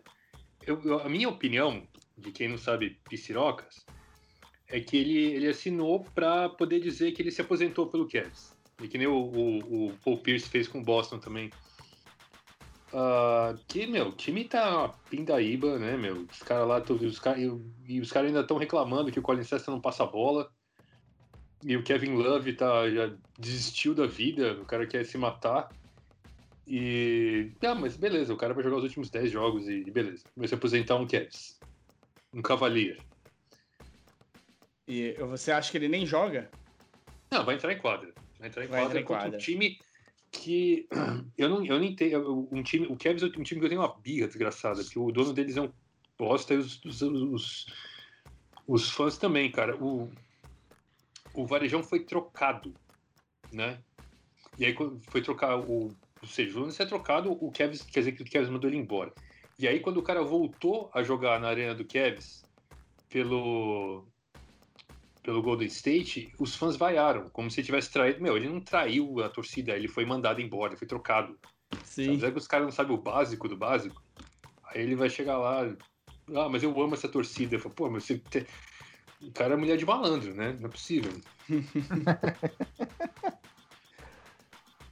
Não, mas é, eu acho que é por aí mesmo, né? Tipo, um- apesar de tudo isso, uma gratidão, né, para ele para ele encerrar a carreira aí no, na NBA. E também não acho que a ida dele para o Cavs foi por conta disso. Mas acho que ele pode usar esse restinho de temporada na NBA para colocar a dúvida na cabeça do Petrovic. Porque eu até já falei com o próprio Petrovic, ele já falou com todas as letras. Varejão não está jogando, está fora do pré-olímpico. Bem, Varejão não está mais sem jogar. É, será que não pode abrir uma dúvida, uma vaga aí? Eu acho que ele ainda é o melhor pivô que a gente tem, melhor opção que a gente tem. Então, não, não acho que ele tenha ido pro Kevs por conta disso, mas ele pode usar essa aí para, quem sabe, disputar uma, um último pré-olímpico ou até uma última Olimpíada. Hum, Eu tô sentindo boca maldita aí. Meu cara vai entrar em quadra vai tomar uma enterrada na cabeça né, nos primeiros 5 segundos de jogo. Mas isso é relevante. Não, é, É. pra- pe- pensando em pré-olímpico é irrelevante. O negócio é ele tá treinando, ele tá jogando. Eu só quero dizer que talvez o agente dele é muito bom. Só isso. Conseguir botar ele lá depois de tanto tempo, saída, também deve ser o mesmo do John Wall. Ah, ele mora lá, né? É, Então, às vezes facilita um pouco também, tem contato lá. É, tava, tava treinando ali do lado, jogando um, um 21 parado. É, tipo isso. E, eu... e aí, nessa mesma toada, vocês acham que o Leandrinho tem chance de entrar em quadra no Golden State? se a gente pensar pelo mesmo raciocínio e pelo que já foi dito, sim. que, que já foi dito? A gente comentou aqui antes de começar a gravar. Conta um pouquinho pra Ah, a gente. gente não. Não, a gente comentou gravando, pô. Não foi? Que o Leandrinho. Não, não, não, Não. começar. Você que deu, então você que deu a maior parte do que a gente falou, inclusive, pô. Você que É, viu não. as. O Leandrinho Por teve no favor. Bola da Vez ali do, da ESPN. Ele. E ele comentou que ele tem. ele foi contratado pelo Golden State para ajudar ali na- no corpo técnico, né? E é- o trabalho dele é mais ou menos treinar o jogador, né? Treinar o, o dia a dia do jogador, o estilo de jogo, o que tá errando, o que tá fazendo. Se eu não me engano, é isso. Me corrige qualquer hora aí, Lucas. O... Você viu que eu não ponho fé nem no Natan nem no Martin, né? e aí, ele falou que ele tem jogado muito, que ele tem jogado muito um contra um, dois contra dois, e várias vezes, até pela situação que o Golden State tá com. Teve momentos com todo mundo quebrado, todo, ninguém jogando, ninguém podendo jogar, ele várias vezes jogou no 5 contra 5 do treinamento normal. Então, que ele falou, ele falou que ele tá treinando mais hoje em dia basquete do que ele treinava quando ele tava no auge. E aí, o, o Kerr, se eu não me engano, comentou que, o, que não seria impossível utilizar o Leandrinho na, no, no time em quadra. É isso mesmo, Lucas? Aconteceu uma coisa, um comentário desse tipo? Você ouviu? Teve, teve desde a, de quando o Leandrinho assinou, né? Já tinha ventilado essa possibilidade. Mas aí eu acho que é um pouco complicado a gente comparar com o Varejão, porque o Cleveland já tá eliminado. Quer dizer, oficialmente eliminado, né? Porque na prática ele começou a temporada eliminado. Eliminado. Mas tá oficialmente, matematicamente eliminado. O Golden State não. O Golden State tá no play-in e com boas chances de ficar em sé- sétimo ou oitavo. Que aí ele precisaria de apenas uma vitória no play-in, não duas, para chegar aos playoffs. Então, eu- como o Golden State ainda tá disputando muita coisa, eu acho que, sei não, hein? Colocar o Leandrinho. né? O time, não, não, não sei se, se ele conseguiria acrescentar muita coisa ao time. E se for para fazer uma despedida, já que ele tá em tão boa forma assim, vai na primeira semana da próxima temporada. Põe ele para jogar o primeiro, os dois primeiros jogos lá. Às vezes, às vezes tem até uma torcida maior já, né, lá em São Francisco. E, e faz uma festa mais legal, mais bonita do que agora na reta final no ano com Covid ainda. É justo. Eu. É, seria só. Eu, eu pensei que talvez ele pudesse entrar numa situação de extrema necessidade, né? Uma coisa assim, Não, tipo. a- a- aí é outra história. Se precisar, aí é outra história. Põe ele pra jogar, ué. Tá lá, tem qualidade pra isso, a gente sabe. Mas se for pra despedida, putz, eu acho que é torrar jogador, hein? Pode ser. E, e assim, o, o- eu ia completar que o Kevin começou tão eliminado, mas tão eliminado que a campanha dele é até surpreendente. Ele tá com 21 vitórias e a gente tá surpreso com como o time tá jogando. Tem uma meninada boa lá. É, a gente vê que pode ter um potencial, né? Se o Sexton passa a bola, se trocarem o Kevin Love, né? Eu, eu gosto muito de Sexland, cara. É uma, é uma, uma dupla que não, não existe dupla com um nome melhor, com uma força nominal melhor que ela. Então, Tem, tem. tem. só por isso já tem, já tem todo o meu apoio. Tinha uma dupla com, uma, com, com um nome melhor, mas era nacional. Era Qual? o, Im- o Império do Amor. Adriano com o, o Wagner Love jogando. Aí Ah, era- não. Ah, não, não. Aí não, aí não. O- Bom, e ah, vou, vou entrar aqui nessa, nessa dúvida. Rapidinho, uma pergunta rápida. Westbrook, sim ou não, Lucas? Sim. Pronto, acabou. Terminamos esse programa. Encerra o programa, pelo amor de Deus. E falando nisso, né? Westbrook essa semana, meus amigos, o que, que foi isso? Nessa vitória 154 a 141 do Washington Wizards no Indiana Pacers. Vou deixar o Martin falar que ele vai ter boas palavras a serem proferidas. Um jogo onde defesa não aconteceu. Eles nem, eles nem fingiam, né? Eu acho que o time sentava e esperava o outro atacar para ver o que, que acontecia. Ou errava ou errou a bola volta para defesa. Devia ser uma coisa assim. É, de- decepção com o Indiana, né? Que joga por alguma coisa, mas enfim. Tá pelo menos vou elogiar o Westbrook falando que o cara teve 24 assistências, né? Que o jogo é muito melhor quando ele passa a bola em vez de amassar o aro de três. Ele teve 24 assistências, 21 rebotes e fez só 14 pontos. Ele rodou essa bola. Pois é, o cara, o cara se doou pro time uma vez na Opa. vida. O Hashimura e o Bill, que foram os maiores. É, bom, Bill é normal, mas. Tá aí, ó. Washington Wizards com 154 pontos. Eu não sei nem somar isso aqui, cara. Eu tô olhando e não. Parece que a matemática não fecha. Deu mais de Todo mundo 300 ponto- pontos, né? Todo mundo pontuou, cara. É uma loucura. Que isso? É. não- O técnico fez 6 pontos. Não, qu- quando tinha esse placar no, no All-Star Game, a NBA mudou, né? Fez o, o countdown lá no final, né? A soma dos placares e vai até 30 no, no fim. Agora vai fazer o quê? Na temporada regular também? Não, eu tinha de dar multa pro time, sei lá. Marca. Mu- Multa por falta de marcar. O Sabonis fez 32 e o Lever fez 33 do lado do Pacers. Só que o Sabonis não jogou nem o último quarto, né?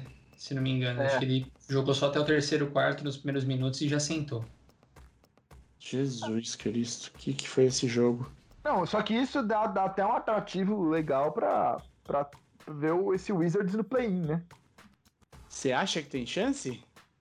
Tem, Ué, ele né? está- Tá eles nesse momento. ele está no play-in, é. Eu, eu tô surpreso demais. O Westbrook. O Westbrook.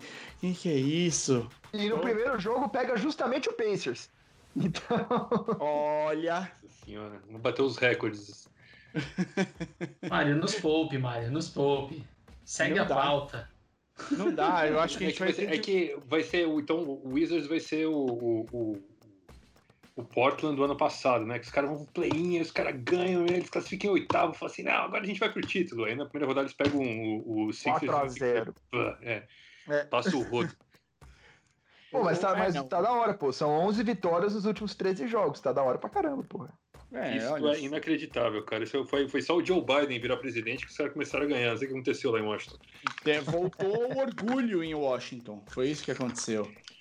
O- o- E maravilha, acho que encaixou um pouco o time. Eu fiquei aqui, eu tô, eu tô olhando pro Raptors com 27 vitórias e sem entender. Caralho, então o Wizards está em décimo, que maravilha. Vamos, vamos continuar com a pauta aqui, senão o Natan vai tentar suicídio lá. E, o, e a, última, a última coisinha, a gente. Vamos comentar do Curry, que continua rendendo?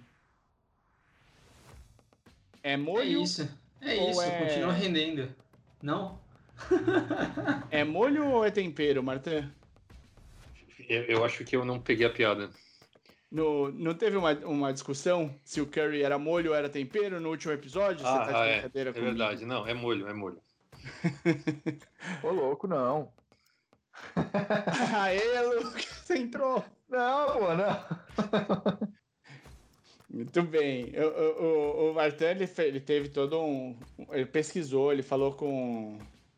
Com, com, com grandes chefes aqui do Brasil, participou de um episódio especial do Masterchef sobre curry e, e chegou a essa conclusão de que é um molho.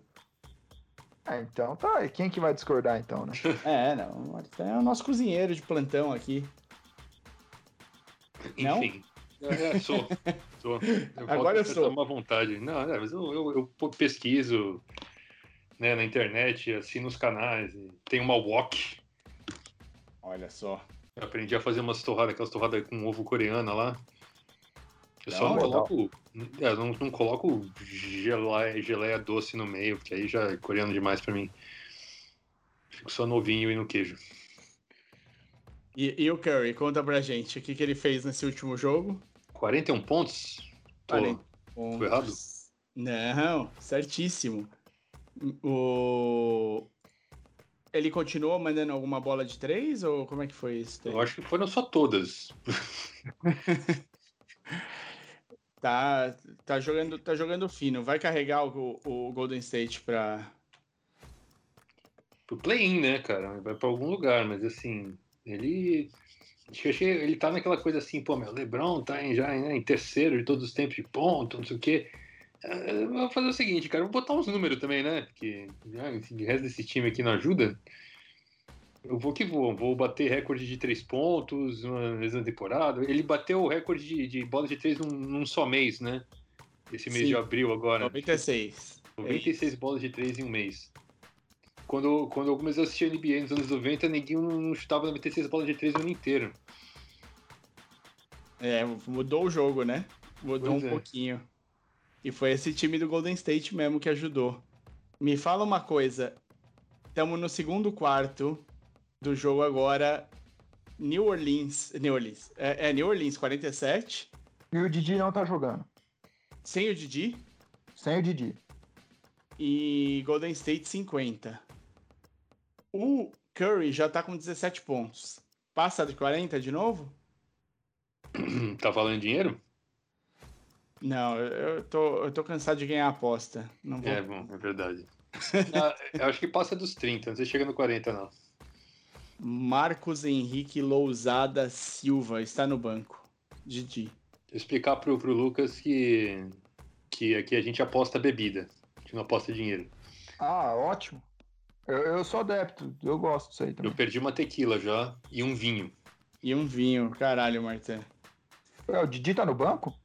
Não, não tá? Ele tá com zero minutos aqui na, na, na coisa. Então eu chutei que talvez ele Não, estivesse ele no não tá- banco. Não, ele não tá no banco. Nem no ele banco. não tá no banco. Não, nem no banco.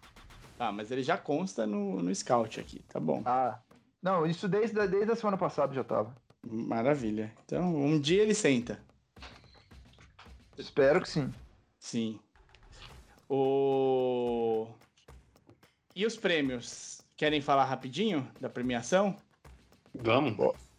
Bora. E Sem aí? pensar muito.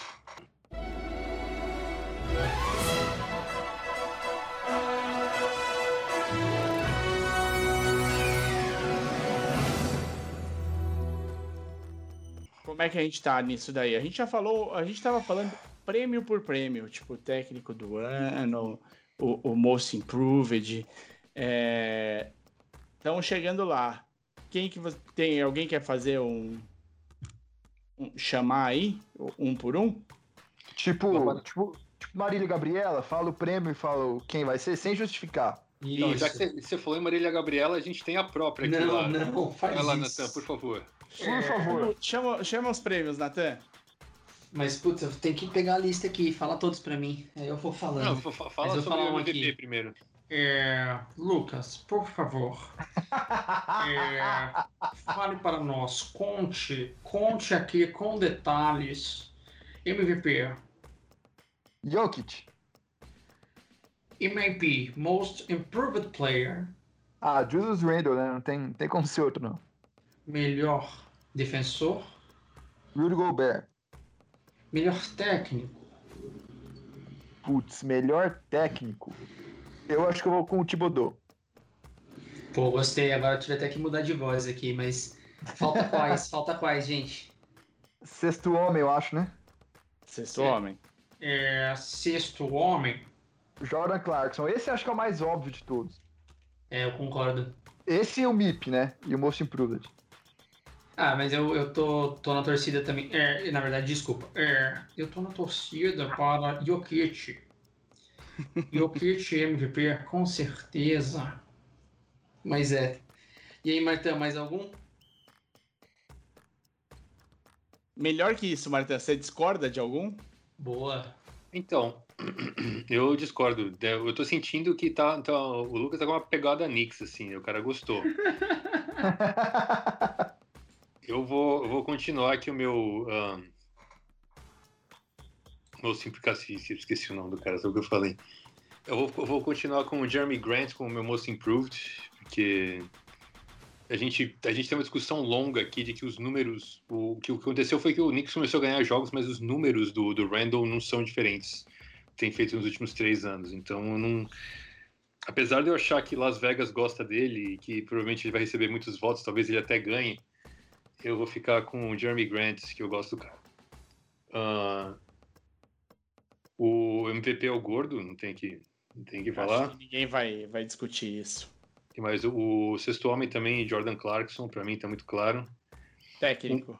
É, o meu técnico é o Queen Snyder, mas é, eu acho que vai- quem vai ganhar vai, vai ser quem ganhar essa briga pela melhor campanha do Oeste aqui. Se o Utah ficar em primeiro, o Queen Snyder leva. Se o Phoenix ficar em primeiro, o Monte Williams leva. Eu acho que o Monte Williams já meio que tá, já caiu no gosto geral da galera.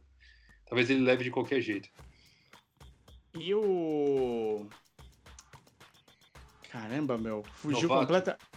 Não, não, não. Técnico do, do, do Nets.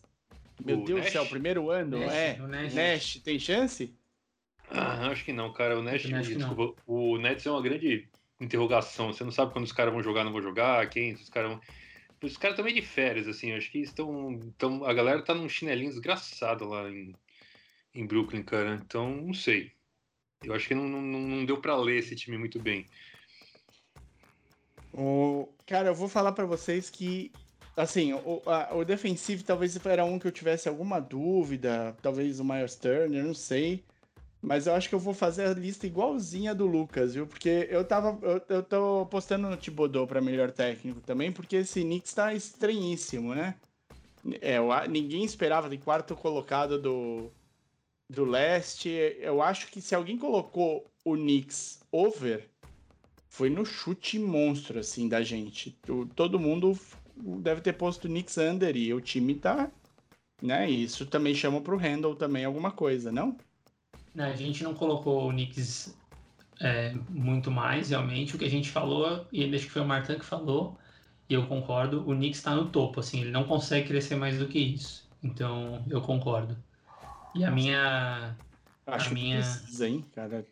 Quarto colocado no leste, pra eles é muito. É muito. Então, mas eu, a gente, eu acredito também que ele não consegue tirar mais do que isso, e eu acho que se for chegar para final, ele não, não, não chegaria.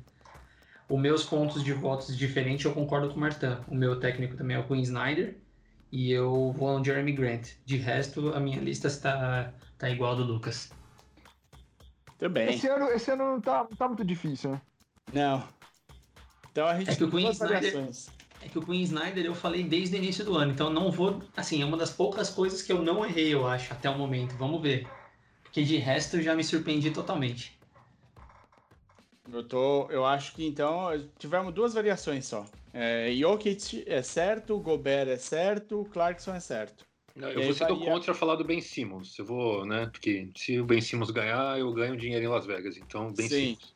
Simmons. é, o- é, ele é o segundo lugar, né, em números. Uhum. Ele tá atrás só do, do Gobert mesmo. Eu queria muito que fosse o Adebayo, mas aí foi uma temporada meio estranha pro Miami. Foi bem estranha pro Miami. A gente também pensou que o Miami ia ser melhor. Eu não quero. Eu fiquei pensando sobre over e under essa semana e, e é por isso que eu tô assim meio em choque. Mas tudo bem. O, acho que é isso, né? Então temos o Gobert ou Simmons, Thibodeau ou Snyder, Randall e Grant. O resto, o Jokic e o Clarkson estão no chute dos, dos quatro aqui. E, o- e o novato do ano, eu vou votar no Lamelo. Lamelo. Muito bom. Então, ele não jogou, ele ficou fora um pedaço, né? É, Essa temporada todo mundo ficou fora um pedaço, cara, mas É, verdade. Eu não, não vou. Não tem um segundo muito que você vai falar assim, ah, o Halliburton tá jogando. É, o time dele é uma porcaria e o, e o Hornets tá acima da expectativa. Eu fico com o Lamelo. Eu, eu, não, eu não quero pôr o Lamelo, eu vou de Anthony Edwards, foi o que eu falei.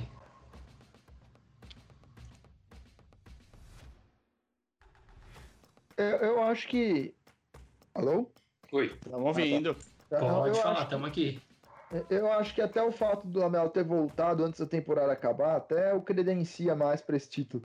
Porque é aquela história, né? Ele lesiona e o Anthony Edwards melhora o jogo dele nessa reta final, isso acaba puxando voto, porque no final das contas, até pensando em como as votações funcionam, é, o cara jogar melhor que o outro mais perto da data da votação influencia.